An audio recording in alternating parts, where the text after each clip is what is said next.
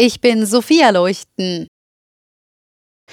Doch keine Streiks bei der Deutschen Post. Die Deutsche Post und die Gewerkschaft Verdi haben sich auf einen neuen Tarifvertrag für die 160.000 Beschäftigten geeinigt. Das teilte die Deutsche Post mit. Den Großeltern zum Geburtstag lieber ganz klassisch eine Karte per Post schreiben, geht also wieder ohne befürchten zu müssen, dass der Brief tagelang liegen bleibt.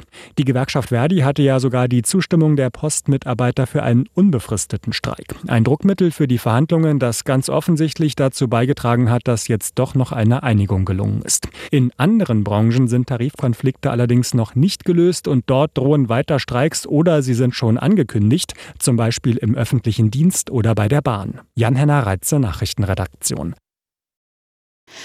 Im Haushaltsstreit der Ampelkoalition sieht Finanzminister Lindner jetzt erst einmal seine Ministerkollegen am Zug.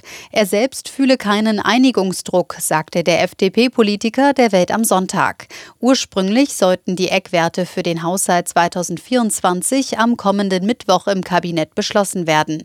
Lindner ließ den Termin jedoch platzen, weil er sich mit seinen Kollegen nicht einigen konnte.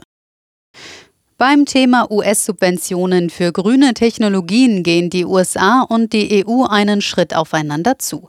Nach einem gemeinsamen Treffen kündigten US-Präsident Biden und EU-Kommissionschefin von der Leyen an, unverzüglich ein Abkommen für Mineralien für Autobatterien aushandeln zu wollen.